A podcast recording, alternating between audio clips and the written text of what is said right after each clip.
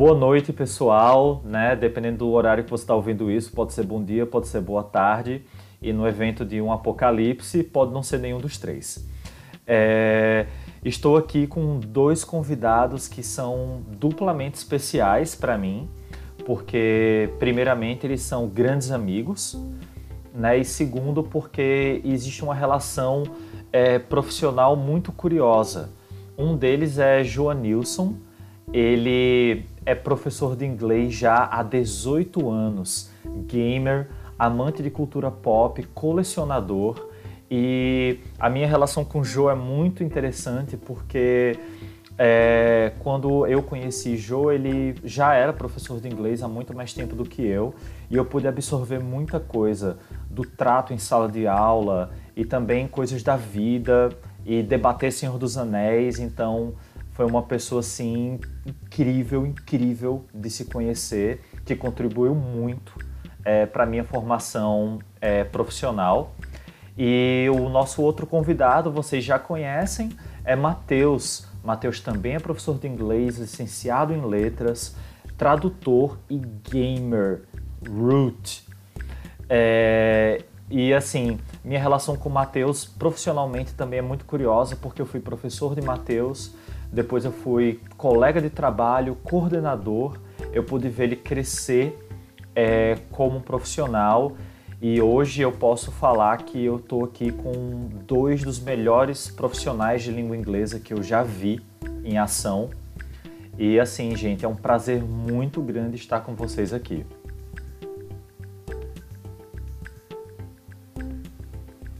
Para mim, muito obrigado, é um meu amigo. Sei. É, então. Prazer igual. Perfeito. Então, olha só. Para quem viu o título do nosso programa, a gente vai conversar hoje sobre games em inglês, certo?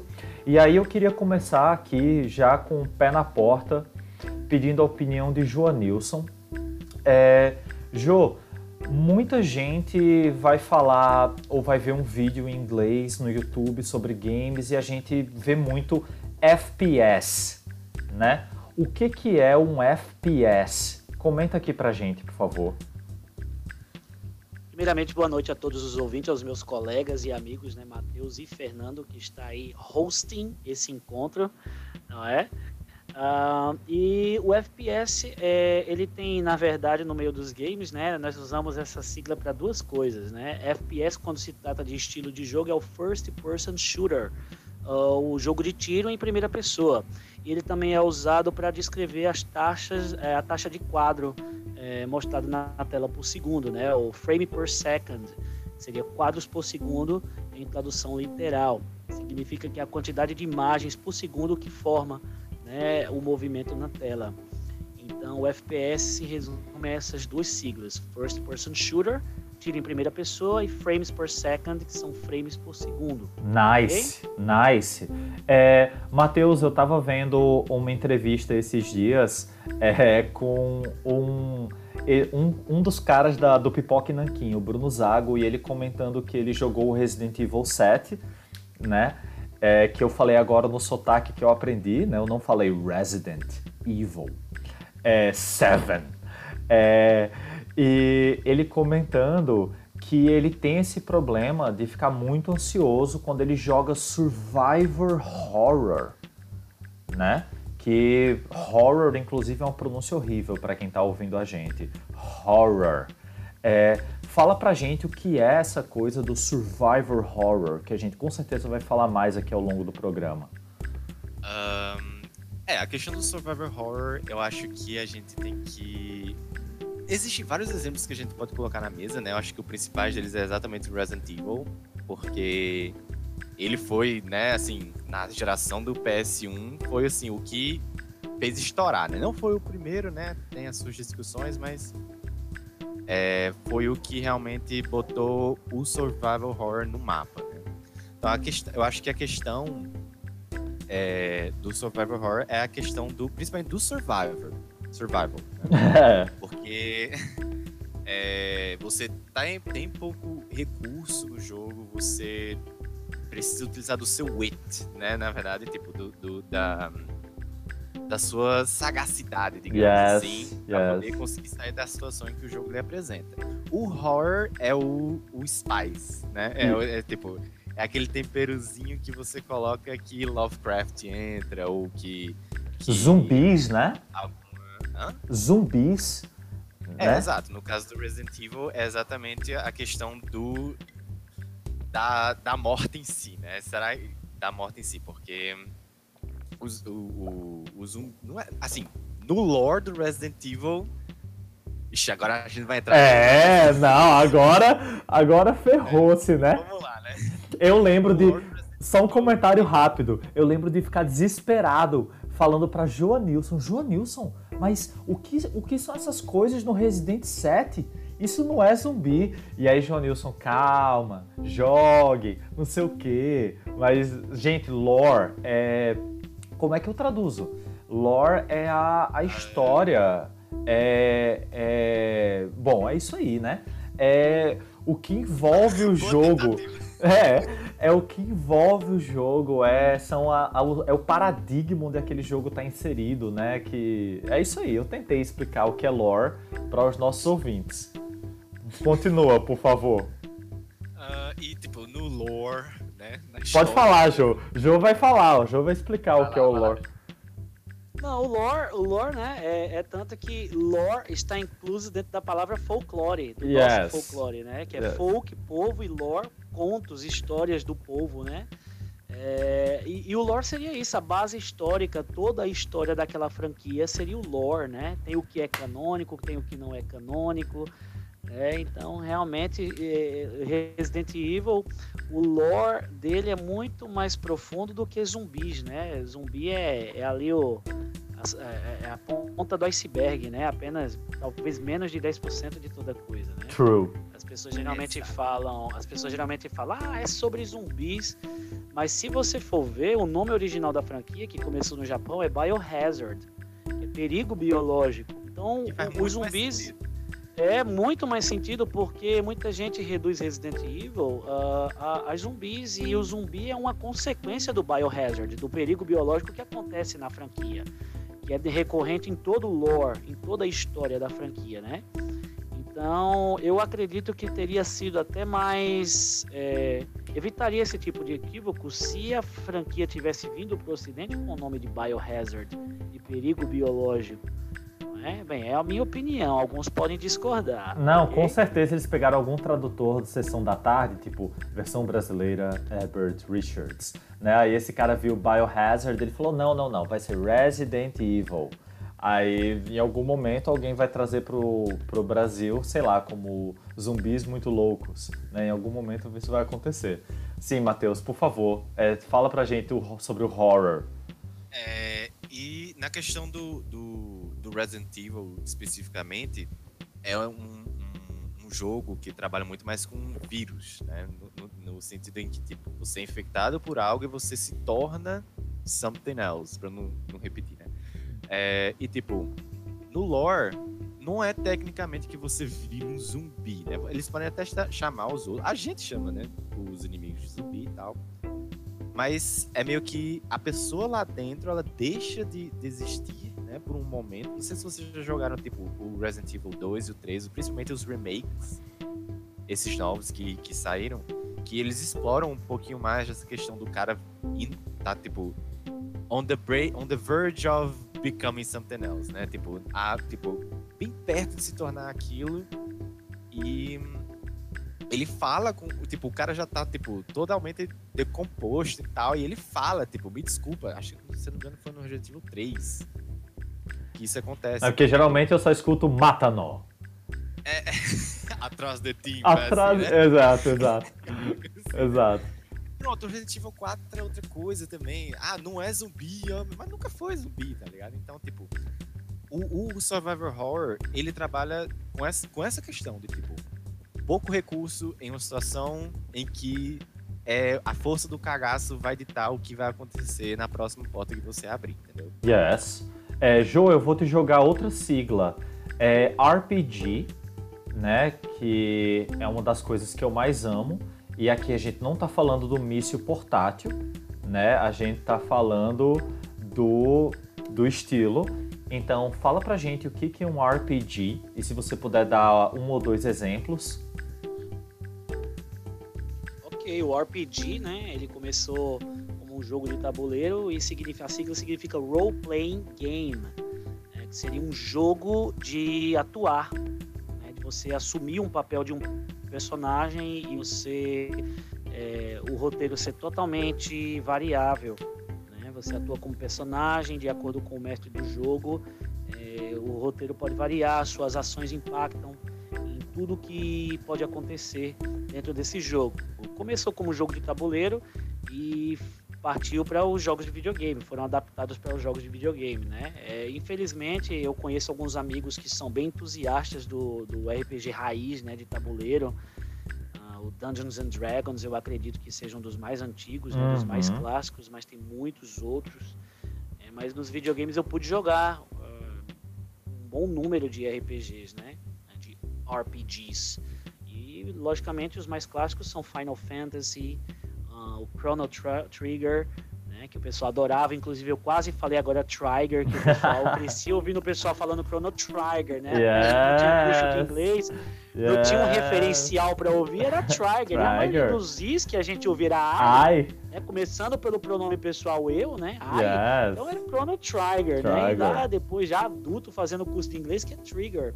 Chrono Trigger, né? No PS1 aí teve Legend of Dragoon, né? Lufia. Muito bom. E muitos, muitos RPGs fantásticos, né, que a gente pode curtir nos videogames. Então, resumindo, role playing game é o jogo de atuar em papéis, né, jogo de atuar. E responde a pergunta de que vez ou outra algum aluno faz, né? Como é papel sem ser o papel papel, né, que você usa para escrever ou para imprimir, né? Esse aí é o paper, Pronto. né? Um papel que você Isso. interpreta é um role, né? Um papel Exatamente. que alguém desempenha é um role. Quando alguém é uma inspiração para você, a pessoa é um role model, né? E por aí vai. É, Matheus, pensando em adventure games, é, o, que, o que, que são adventure games? É, porque eles não são first person shooter, eles não são horror, é porque eles são mais fofinhos, eles são menos violentos. O que, que são adventure games? Uh, no caso, eu acho que os adventure games eles, eles são muito mais story driven, hum, né? Eles hum. são muito mais focados na história, né? Tipo, você tem aquele jogo que muita gente fala que é tipo on rails, né? Yes. É, tipo, tem aquele trilhozinho que você segue e você pode até fazer algumas diferenças de caminho, mas sempre vai chegar em um ponto final que vai ser igual para todo mundo. Assim, pelo menos assim, em geral. Obviamente deve ocorrer, deve ter algum adventure game por aí que. Sei. Que. Uncharted? É, modifica essa, essa. É um adventure game? Uncharted é um adventure. Não é um adventure game, não? Não, eu tô perguntando Uncharted é um adventure game, não é? Ah, tá. Só para dar um exemplo. Aqui, ah, ok. Ah, é, eu, eu não sei eu acho que existe, eu acho que, pronto, eu acho que o, o Adventure Game, ele, ele, é um elemento que está presente em muitas coisas. Certo. Né? Tipo, o Uncharted, ele puxa shooter, que provavelmente é algo que a gente vai falar um pouquinho mais isso, pra frente. Isso, Mas é, é, seria essa ideia de, tipo, você tem um, uma história para seguir do ponto A ao ponto B, né? E durante essa história, você tem que, sei lá, é, gather, é, Reunir, caraca, coletar? É, coletar recursos, essas coisas, tipo, é, resolver alguns puzzles. Tem muito, muito adventure game, é principalmente relacionado a puzzle. Né? Isso, né? perfect. A quebra-cabeças e tal. Né? Então, tipo, a gente tem exemplo. E tem adventure game que é só uma história. Tipo... Opa. Não é exclusivo do PS4, mas.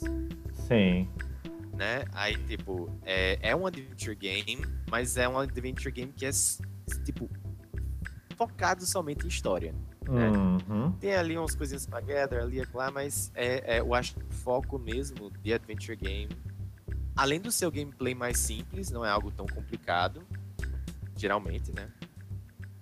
É, é, os, os adventure games mais roots, né? Mais raiz. Sim. Uh, mas é algo que foca mais na história. Perfeito, perfeito. É, Jô tá ficando com todas as siglas, então vou deixar essa sigla para Matheus. Matheus, TPS, um third person shooter, né, que já meio que bate com o que você estava falando do Uncharted. É o que, que é um TPS? Se você puder dar mais algum exemplo. Uh, no caso, um TPS, eu acredito que, como Fernando já falou, né, um third person shooter, ele em vez de ser aquela câmerazinha da arminha, né, famosinha pelo Doom, né? A da, melhor câmera. Exato. A melhor câmera. É, a gente tem, né, o, o, third person shooter que é o, o, o jogo de tiro, né, em terceira pessoa. Que no caso você vê o personagem que você está controlando. Né? Então, é, exemplos que a gente tem, tipo, Uncharted ele é um, third person shooter. O Hitman é um third person shooter. O Gears of War.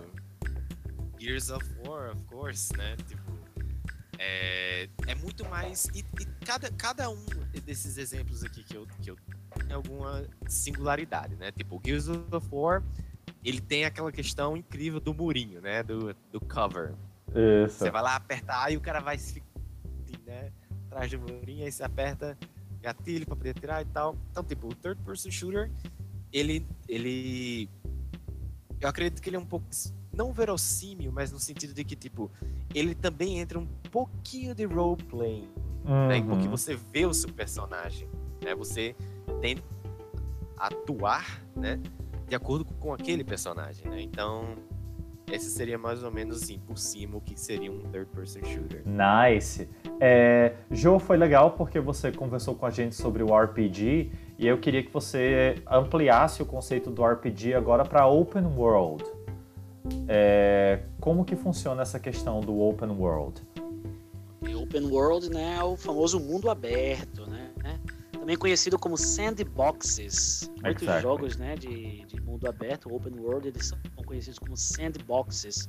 Porque imagina uma coisa caindo numa sandbox, uma caixa de areia, fica difícil de encontrar, né? Porque há, há muito para se vasculhar. Né? E isso acontece no, no, nos open worlds, né? São jogos geralmente muito famosos, podem ser muito bons ou muito ruins. o, que, o que faz, o que faz um, um, um, open world geralmente ser bom são as possibilidades que ele oferece, né? Tipo o GTA V, eu acredito que seja o jogo aí que, que seja a referência mais, mais óbvia desse estilo. E nesse caso, ele é um exemplo muito positivo porque é um sucesso absoluto, é o produto de cultura pop mais lucrativo em 24 horas já lançado. Né? Custou 800 milhões de dólares para ser feito e ele arrecadou isso em menos de 24 horas. Então, um feito monstruoso. É né, o que cara? tem na minha carteira do PayPal. Pronto, olha aí que maravilha. É basicamente o que tem lá. É isso aí, mas nós temos outros grandes exemplos, né? The Witcher 3, né? É, a franquia Máfia, é, Saints Row, são open worlds, né? É, alguns são bem mais limitados, né? Mais focados na história, que nem a Matheus disse, é, story driven, tipo o LA Noir, também hum. da Rockstar, né? um jogo fantástico, eu recomendo que todo mundo jogue, né? apesar do open world ser bem mais limitado. Né? Então são jogos de mundo aberto, também conhecidos como sandboxes. Outra característica interessante dos open world é que eu percebi agora enquanto o jogo falava é que são jogos que fazem você querer ser o personagem, porque nossa, eu queria muito ser o Geralt, né, que ele citou ali The Witcher. É, eu queria muito ser o Trevor, porque ele citou ali GTA, né? Então, é, Concorda, Jô? Tem, essa, tem esse poder, né? Sim, com certeza. Você se identifica muito. Geralmente são jogos longos. Como é um mundo aberto, ah, esqueci até de falar dos, dos mais recentes, os Assassin's Creed. Cara, Red Dead? Red Dead Redemption, com certeza. Também da Rockstar, né? Uh, uh, e falando dessa questão do Geralt, que você tem vontade de ser o Geralt, cara, eu acho que se você joga The Witcher, você não gosta muito da série. Não, Desculpa é aí verdade. se alguém discorda. É. eu, eu acho que a liberdade de você agir como personagem, de você tomar decisões, de você ir onde você quer ir, falar com quem você quer falar. Quando você assiste a série, você está só assistindo, a vontade que você tem é de desligar, pelo menos eu tive essa vontade, não sei você. Falei, ah, quer saber, eu vou desligar aqui, ou vou ser o Geralt ali no PS4, ali no Xbox One. É, eu, acho, eu achei mais divertido, é tanto que eu nem terminei a série, cara. É, é, fica totalmente mais. E fica totalmente inverossímil ver o Geralt apanhar, né? Às vezes alguém acerta um soco nele e, isso não acontece no jogo, né? E em homenagem a essa ao que a gente acabou de conversar agora sobre The Witcher, eu decidi que eu vou conduzir o resto do programa falando dessa maneira. Oi, Matheus. Eu, eu, eu, discordo muito com esse negócio de tipo, ah, você, você não apanha em The Witcher. Cara, eu tive que. Eu lembro que quando eu comecei Witcher 3 especificamente, level muito baixo, eu fui enfrentar a porra de um lobisomem que tinha lá. Velho, eu morri umas 10, não. 15 vezes. Não, mas Dois. todo mundo que enfrenta level maior, independentemente do tipo de jogo, roda. Certo? Todo mundo, né? Ah, mano, eu não sei. é, tipo, é porque existem RPGs que, tipo, são mais. É porque o, o RPGs não, né? É, porque o, o Witcher 3 ele é, mais, ele é um RPG open world, né? Então, tipo, existem jogos que você tem que levelar, né? Que você tem que fazer o seu level é, pelo menos igual ou pelo menos pouco maior ou um pouco mais baixo daquele inimigo que você vai enfrentar. Né? Isso. Que é que tá a questão do RPG em si, né? E não é muito skill based. Às vezes é, que, que é que, que vai depender muito da skill que você tem, né? Com, com as mecânicas que o jogo que o jogo lhe dá, né? Porque tipo, eu vejo um jogo, por exemplo, que eu já tentei, que é o, a, o Soul Series, que é tipo Dark Souls. Aí vem o Bloodborne, vem o Sekiro, tá ligado? E, tipo, que é muito skill based, tá ligado? Que o cara tem que, tem que tipo, ter paciência mesmo para aquilo. Que tem que levar direitinho. É bem roots, né? O RPG do, desses jogos. Então, tipo. Uh, tá ligado? É, é, chega, chega a ser aquela. Você tem que ter tempo para jogar aquele jogo, cara. Tipo, na minha opinião, eu não consigo jogar, já tentei. Eu tenho Bloodborne aqui, eu comprei, comprei Bloodborne aqui, não consigo. Já vou tentar novamente, mas. É uma para quem está ouvindo a gente, né, uma linha, é uma linha tênue, é uma fine line, né? É, que a gente tem ali entre esses jogos, eles têm uma, uma linha muito tênue entre o entretenimento e a frustração, né? É bem curioso, mas são maravilhosos. É, bom, meus colegas de banca agora vão contar a relação que eles têm com os games e e o que que essa relação deles com os games, os dois, eles, uma palavra que eu gosto muito, que eu vou usar agora, eles dois são seasoned gamers, né? Eles são, eles têm experiência nisso, eles têm anos é, de prática e de imersão nesse mundo maravilhoso dos videogames. E eu queria saber é, qual foi a conexão entre games e English de vocês dois?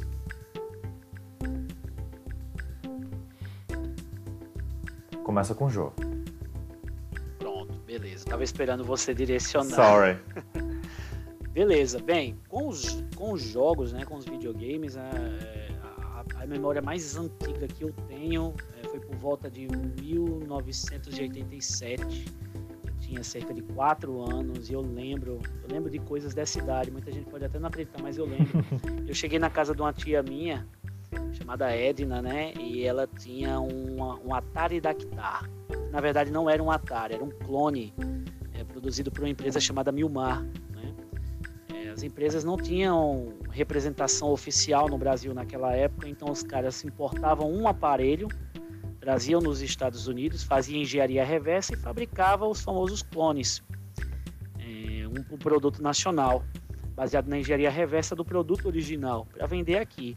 O brasileiro se tornou gamer meio que na clandestinidade. Na ilegalidade, clandestinamente, ilegalidade também, porque na hora que essas empresas lá fora descobriam, o pau comia.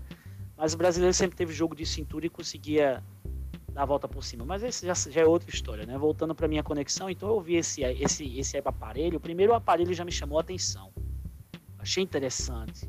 Eu estava embaixo da televisão num rackzinho, eu falei, aquilo é para usar na televisão de alguma forma. E a televisão era simplesmente para você sentar e assistir.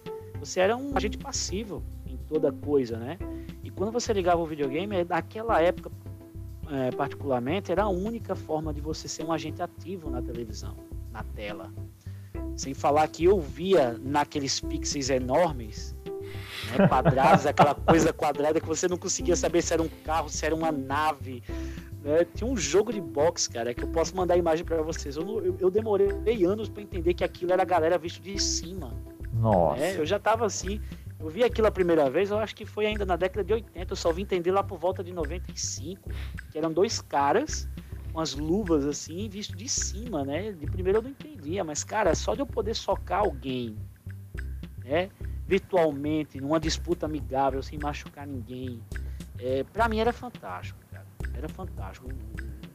As pessoas, eu não entendia como alguém via aquilo e falava, puta, eu quero correr nesse carrinho, eu quero voar nessa navinha. Eu sei que tá muito longe da realidade, mas era o mais perto que alguém podia chegar, cara, de fazer alguma coisa desse naipe entendeu? Tudo bem, meu interesse inicial começou dessa forma com os videogames e a coisa misturou com o inglês em 93 com uma franquia que eu acho que talvez Matheus nem não vai saber.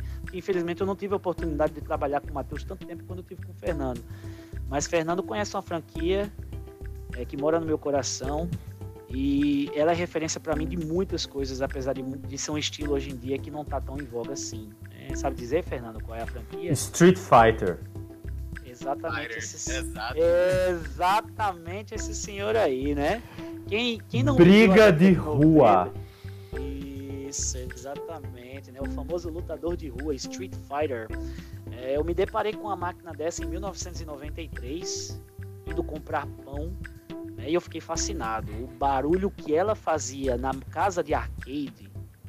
Infelizmente, eu não sei se os senhores estavam lá na época, se os senhores tiveram a oportunidade de, de ver o Street Fighter em ação, mas era diferente, cara. Aqueles Hadoukens, aqueles Shoryukens, aquelas músicas. Né? Era diferente de tudo que você tinha na época, cara. E chamava atenção. Eu não podia nem entrar numa casa de arcade que meu pai me dava, me dava uma surra. Naquela, naquela época tinha essa coisa da surra. Meus pais eram adeptos, cara. Se meu pai me visse uma casa de fliperama, que na época era tido como coisa de marginal, era ponto de droga, eu levava uma surra, cara. Mas eu fiquei tão fascinado por aquele barulho, inicialmente o barulho, que eu entrei, eu não quis nem saber. E aí tinha a luta, me fascinei pelas cores, pelas vozes, as roupas dos personagens mostravam dobras, apesar de hoje ser uns gráficos ridículos, né? Muita gente pode achar ridículo. Era uma coisa fantástica. Mas onde que entrou o inglês nisso? Quando terminava uma luta, um personagem, o personagem que vencia dizia algo, logicamente, em forma de texto, porque vozes só vieram ser ilimitadas do, do PlayStation 1 para frente. Na verdade, Sega CD e outros aparelhos de CD para frente, né? Começaram a aparecer vozes com mais frequência. E no Street Fighter, quando o personagem vencia o outro, aparecia uma frase escrita embaixo. Eu, hum. alucinado pelo jogo, não queria só jogar, eu queria saber o que estava escrito ali, cara. O que, que o Ryu estava falando pro Ken? na hora que ele vencia. O que, que o Zangief estava falando pro Dalsin na hora que ele vencia? Ali, meu irmão, eu quero um dicionário. Minha mãe comprou um dicionário que eu tinha ele por aqui em casa até um dia desse. Aí comecei, a, esperava aparecer a telinha e anotava uma palavra. Depois apareceu outra, eu anotava outra palavra, né? Porque de primeiro eu levava o caderninho pro fliperama e os caras falavam, que danado esse louco tá fazendo aí? Danado esse menino é doido, é? Eu não queria saber, cara. Eu queria saber é o que estava escrito ali e depois que eu consegui uma frase inteira eu ia traduzir. Perfeito. Então começou aí, o interesse partiu disso. Ah, depois vieram outras coisas como filmes, como músicas, né? Mas os jogos sempre estiveram presentes e esse contato ele foi essencial para que eu não só aprendesse inglês como também é, começasse a dar aulas também. Então é mais profundo do que muita gente imagina. Muito curioso, muito bom, muito bom. E você, Matheus, como foi essa relação com games e dos games com inglês? Uh, assim, pra mim, ela começou. Eu, eu, sou um pouquinho mais novo do que vocês, né? Ridiculous. então, então, tipo, começou um pouquinho ali na, no final da geração do Super Nintendozinho, né? Que, tipo, é, meu primeiro jogo que eu vi, que eu joguei foi exatamente o Street Fighter 2. É esse que, tipo, era aquele esquema. Era jogar por jogar. Tipo, muito, na, naquela época era muito straightforward, né? Tipo, plataforma que você vai, pula na, na cabeça da tartaruga, pega a tartaruga, taca no cara, beleza, ganhou do, do, do chefão, né? Tipo, era muito straightforward. Tipo, você não, não, você não se importava com a história muito, pelo menos na, na, na, na minha parte, né? O que aconteceu? Quando, quando é, na época, já, já tinha saído o PS1 fazia um tempo, né? E tinha casas, casas assim de jogos que alugavam o videogame. Uhum.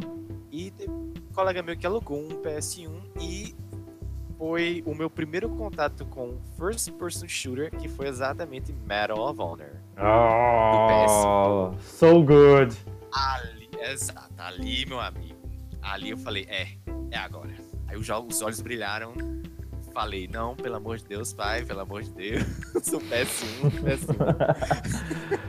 que massa. Então, tipo, foi ali que aconteceu, cara. Que, tipo, eu, eu olhava, eu tentava, tipo, aprender o que estava ali, porque era um jogo que lhe dava objetivos, né? Você Yes. tem que destruir, sei lá, três armas a, a que estão no mapa, por exemplo. Você tem que, pelo menos, saber o que, que tem que fazer. Tipo, tem lá, destroy. Ah, talvez seja isso, destruir, sei lá. Tipo, vai muito pra simulação, né?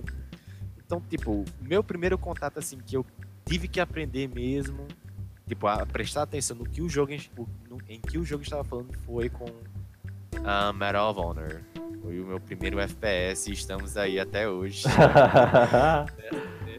De FPS aí, cara. Nice. É comigo, eu tenho essa memória muito clara na minha mente e esse momento específico que eu vivi, ele modelou praticamente quase, quase tudo na minha vida, porque é, existiu a minha vida antes do Castlevania Symphony of the Night e a minha Desgrila, e a minha vida após.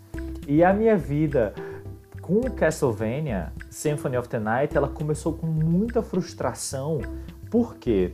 Porque aquele jogo estava todo em japonês.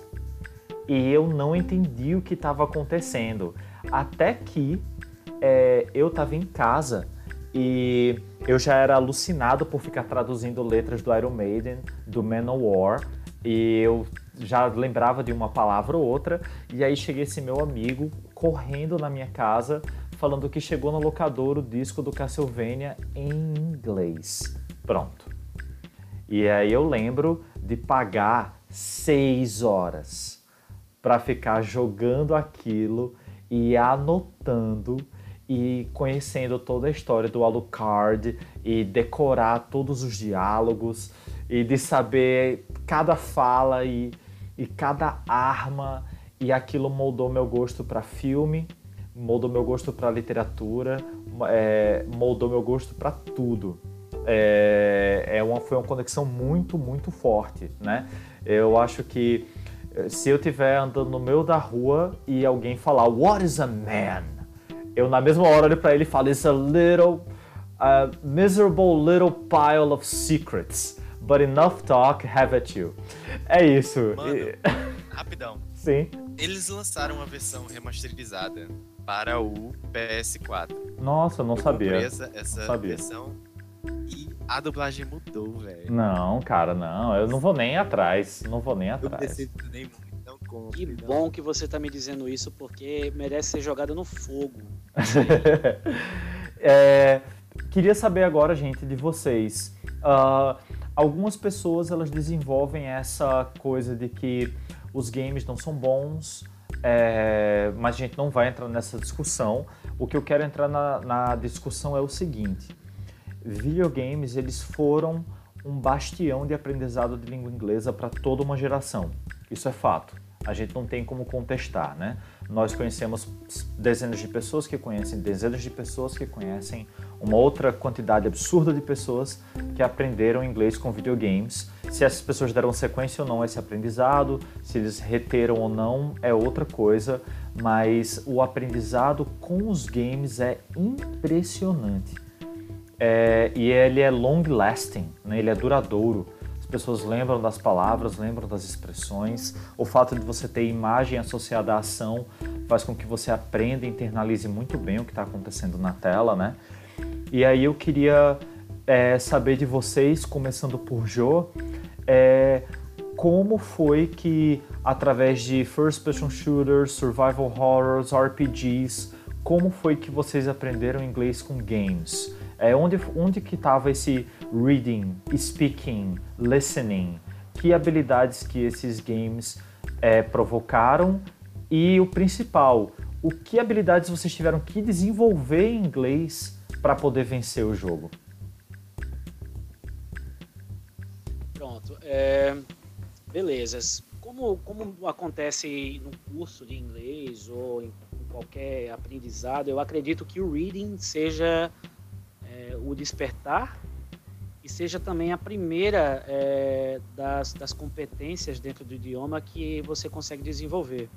Que nem eu comecei, eu tive só o referencial referencial escrito, com exceção do famoso Round One Fight.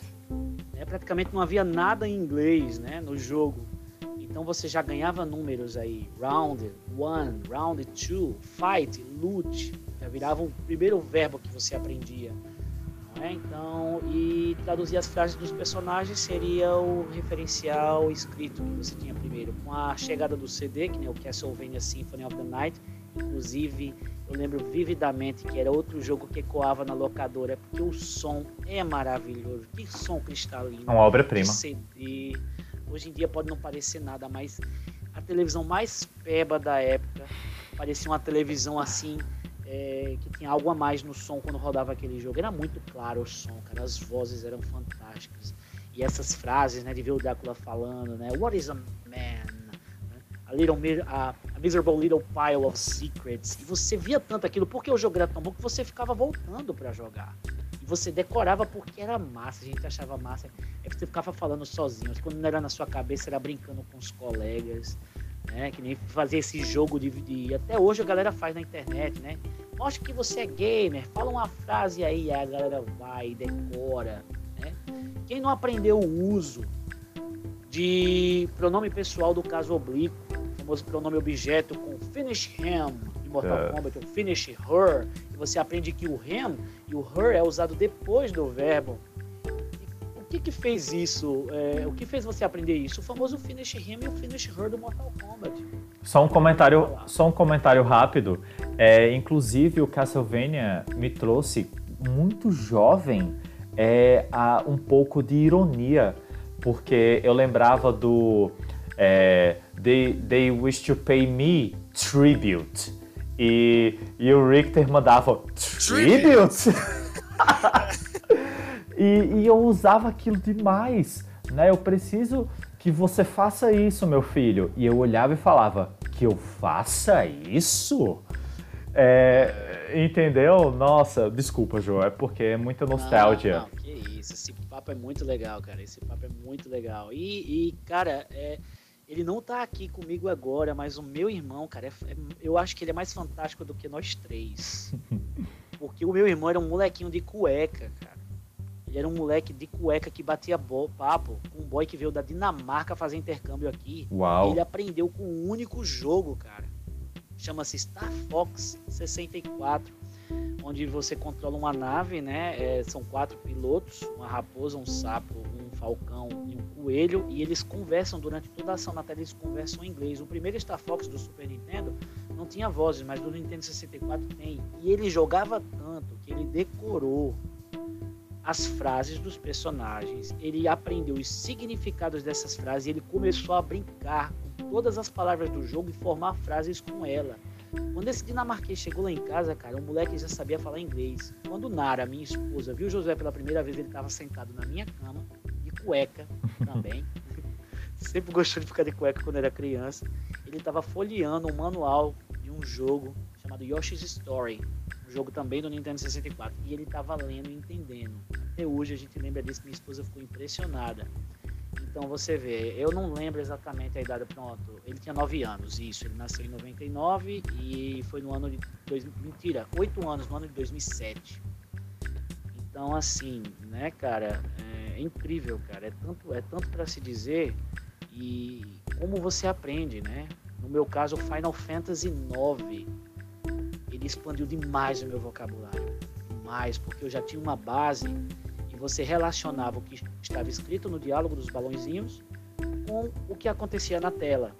Então, muitas vezes você não sabia a palavra, mas aquele referencial de situação, aquele contexto, é, fazia com que você relacionava. Ah, essa palavra está relacionada com essa ação aqui. É um flashcard. É um flashcard gigante. Funciona como flashcard é, interativo, que acontece numa velocidade muito maior, porque aquelas imagens vão sendo jogadas para você, aqueles diálogos, e você vai relacionando muita coisa. Né, a ponto de eu aprender um inglês bom o suficiente para ganhar picolé da molecada traduzindo. na locadora. Sim, o galera That's awesome. picolé, cara. É, então, poxa, é, é, tanta coisa, cara, que não tem, não tem como eu falar sobre tudo sem monopolizar o diálogo aqui, né? sem virar um monólogo. Deixa eu abrir um podcast um monólogo meu que talvez eu consiga contar tudo. Eu vou passar a bola para o Matheus. Se eu lembrar de mais alguma coisa, eu peço aí a, a licença para falar. Vai lá, Matheus. Alright.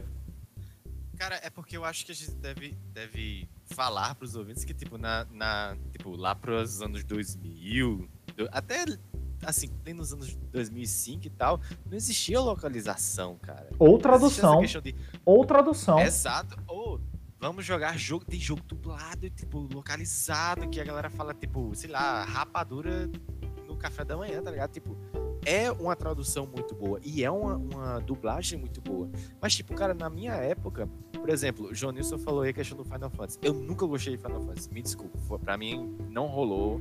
Não acontece. Não é à toa que ele fala Final Fantasy, né? De birra. Exato. Final pra Fantasy. Mim é, é... não rola, tá ligado?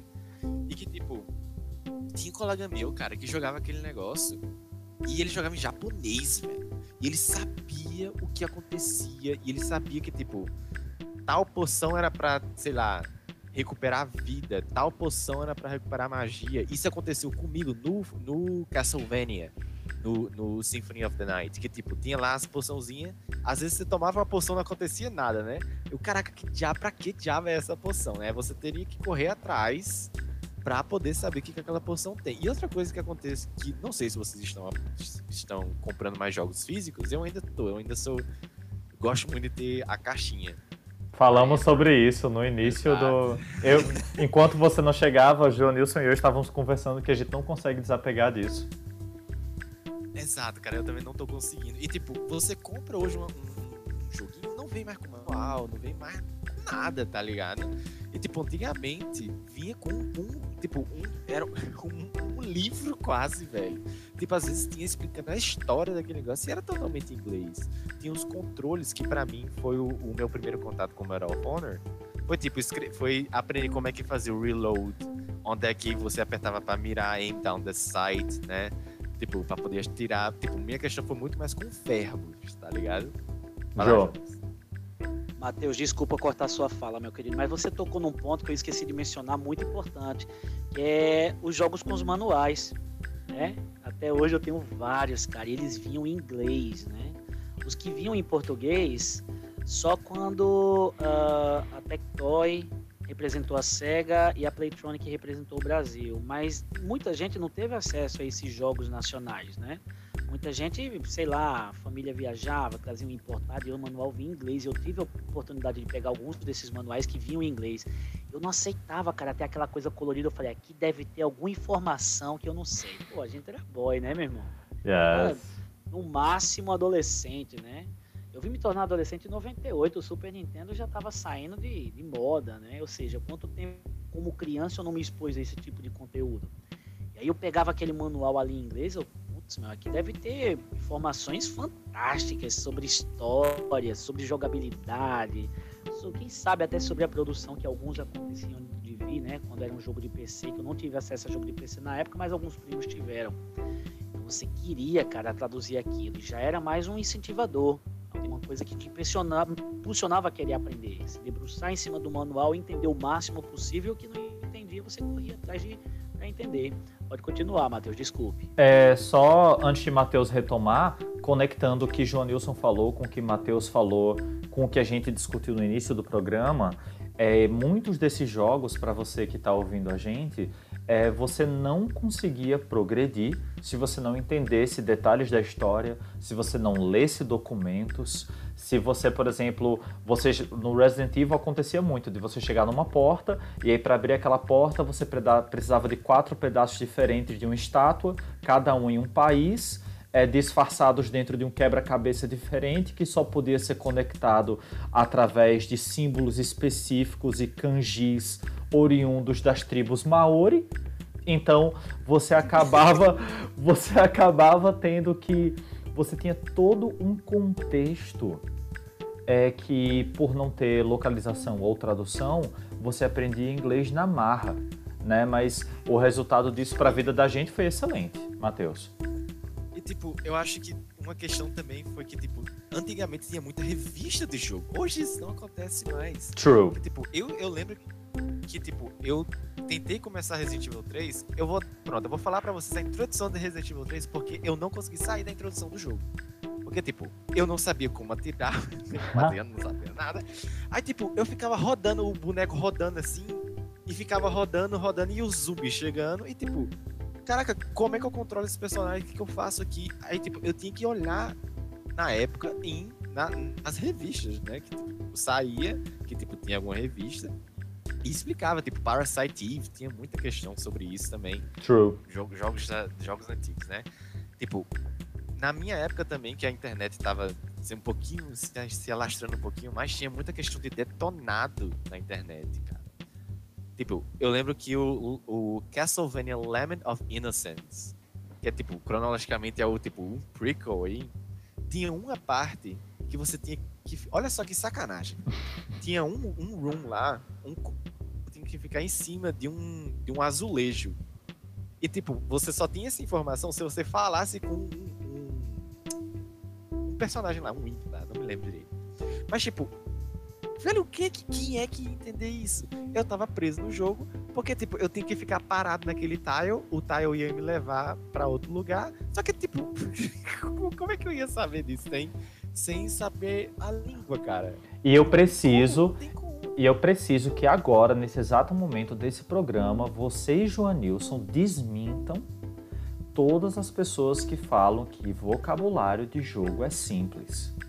Porque, gente, cara, é tão... Gente, os textos, os livros, por favor, Joanilson e Matheus, falem aqui um pouquinho sobre coisas, sei lá, tipo Skyrim.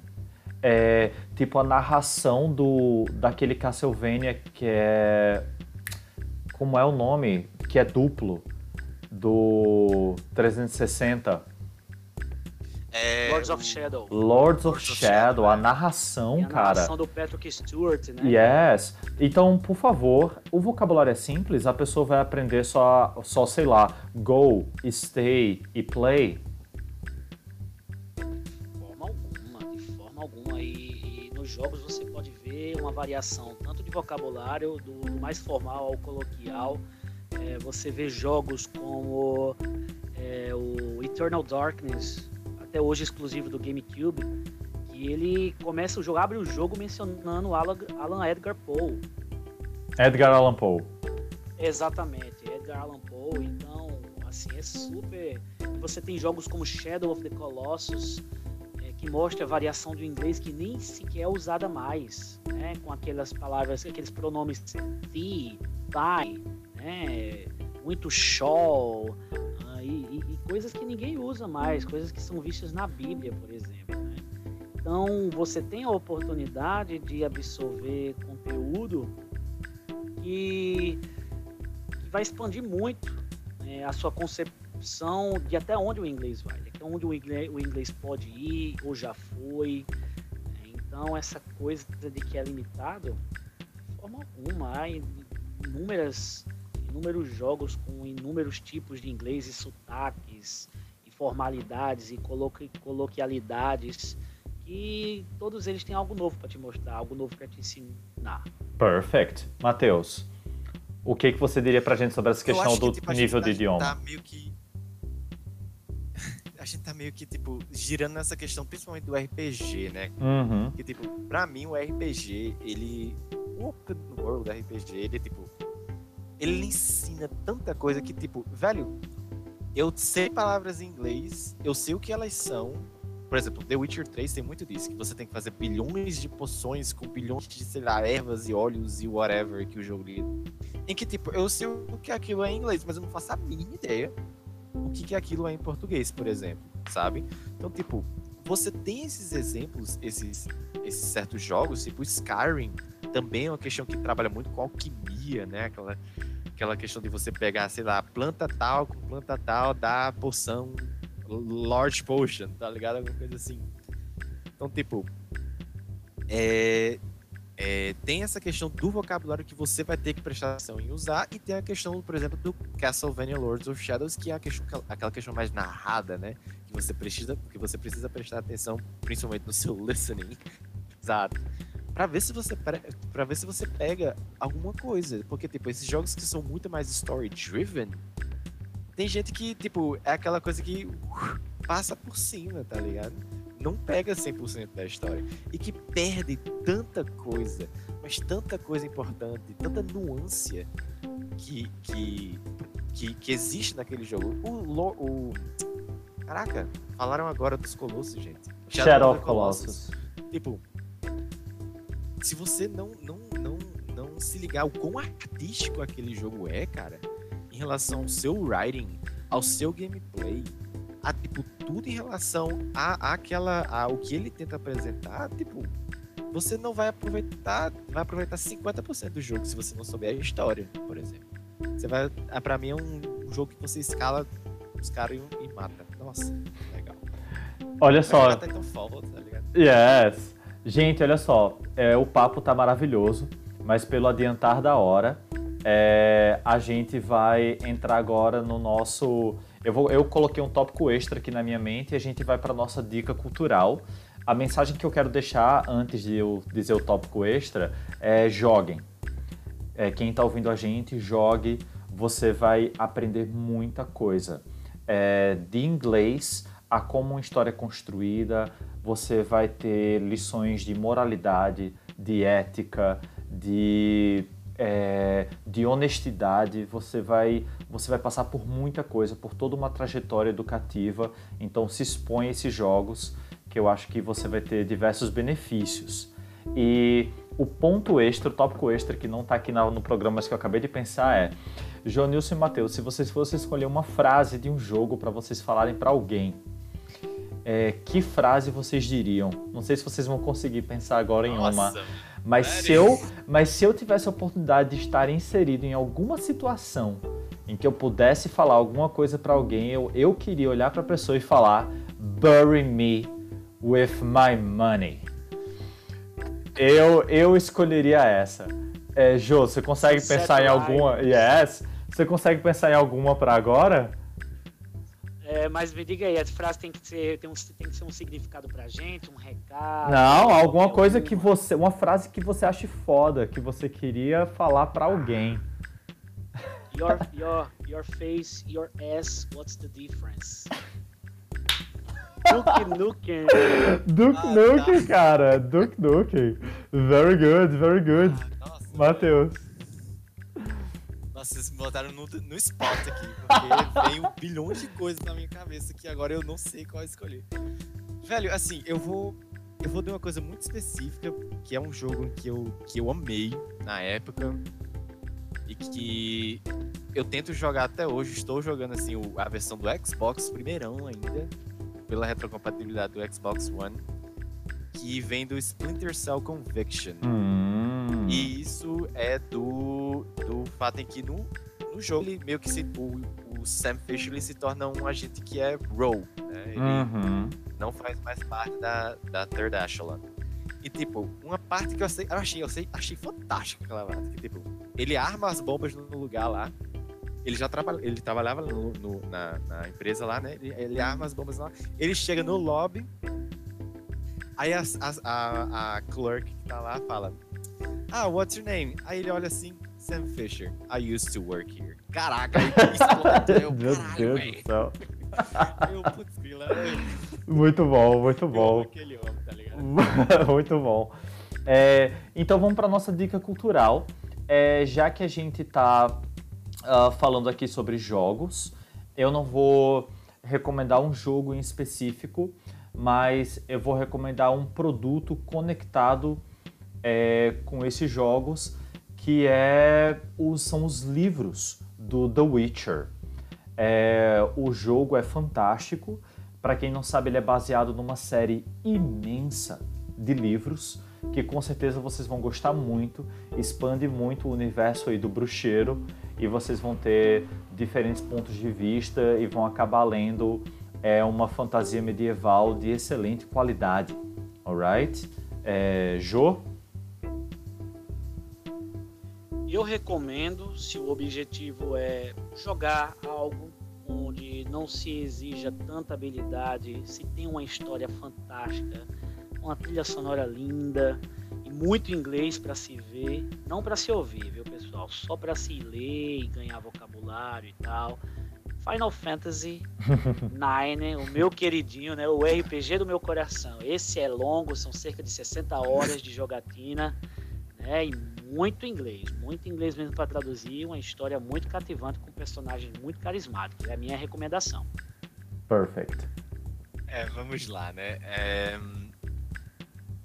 Eu, eu, eu tenho a sorte de ter os dois consoles dessa geração, então, tipo, eu sei que o Xbox ele tem uma questão do Game Pass, né? Que é tipo, é meio que uma Netflix de jogos. E tem um jogo lá que o nome dele é What Happened to Edith Finch. Que é tipo, é um jogo completamente tipo on rails, você precisa solucionar ali uns, quebra-cabeças ali e acolá. E é um jogo que, tipo, ele é centrado em uma família onde cada membro da família morreu de uma maneira estranha. Né? Então, tipo, é, é um jogo que é completamente focado na história e, consequentemente, é, você, eu pratiquei muito a questão do listening ali, porque você tem que estar extremamente focado no que, no que a narradora está falando para poder resolver aqueles puzzles. Então, tipo, como tá no Game Pass e tal, então tá aí, What Happened, What happened to Edith Finch. Awesome. É, quero agradecer demais a participação de Joanilson e de Matheus aqui no nosso programa. Eles vão estar juntos comigo novamente em um próximo tema iradíssimo. É, vocês não perdem por esperar. Por favor, gente, se vocês quiserem entrar em contato, mandar dúvidas, perguntas, eu fiz um programa com Matheus e Mariana que rendeu vários e-mails do pessoal pedindo dicas para praticar o inglês em casa, é, sendo autodidata. Então vocês podem entrar em contato com a gente, contato.nerdenglish.gmail.com. É, no post desse programa vocês vão ter as redes sociais do Joanilson e do Matheus, caso vocês queiram conversar com eles, segui-los e ver essa rotina de quem trabalha com inglês e pedir dicas, conversar. Eles são muito acessíveis, profissionais maravilhosos e vejo vocês no próximo programa. Gente, thank you so much.